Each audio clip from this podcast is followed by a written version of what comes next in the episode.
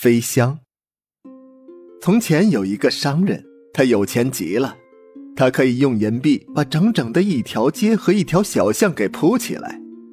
但是他并没有这样做，因为啊，他非常的明白该怎么样花掉他的钱。若是他借出去一个铜板，他便会收回一枚银币。他呀，就是这样的一个商人。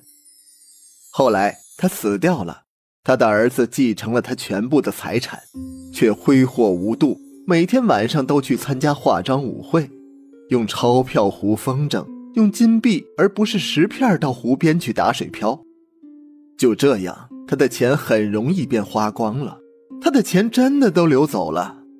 最后啊，他只剩下了四枚铜板，除去一双旧拖鞋和一套旧睡袍外，他什么衣服也没有了。于是，他的朋友就不再和他一道逛街，也不喜欢他了。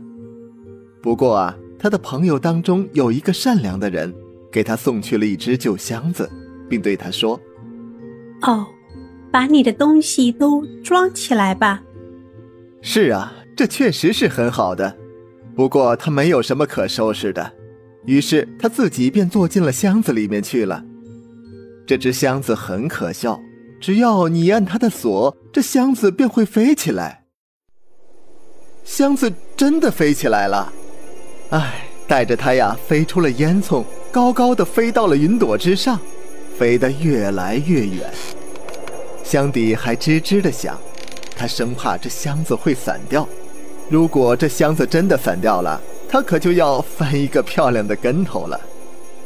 上帝保佑，就这样。他竟然飞到了土耳其人的国家。他把箱子藏到了树林里的落叶下面，然后便进城去了。他完全可以大摇大摆地走进去，因为大家都知道，所有的土耳其人都是像他这样穿着拖鞋和睡袍在街上走的。后来，他遇到了一位带着孩子的奶妈。喂，你，呃，土耳其奶妈。他说道：“城边那是一座什么大宫殿？窗子开的那么高。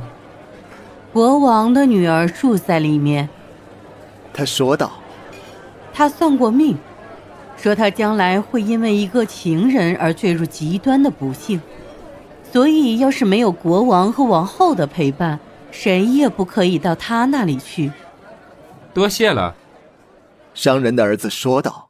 于是他便出了城，走进树林，坐进了他的箱子里。他飞过了屋顶，从窗子爬进了公主的房间。公主正在沙发上躺着睡觉，她漂亮极了。商人的儿子禁不住要吻她，她醒了过来，大吃一惊。但是他说他是土耳其人的神，是从空中飞到他这里来的。公主听了很高兴，然后他们就这样并肩的坐在一起。他称赞他的眼睛，他的眼睛漂亮极了，像两个美丽深邃的湖，思想就像人鱼似的在里面遨游。他称赞他的额头，它像一座雪山，上面有最华丽的厅堂和图画。他还讲到了鹳，鹳可以给他们送来可爱的婴儿。是啊，他讲的多好听啊！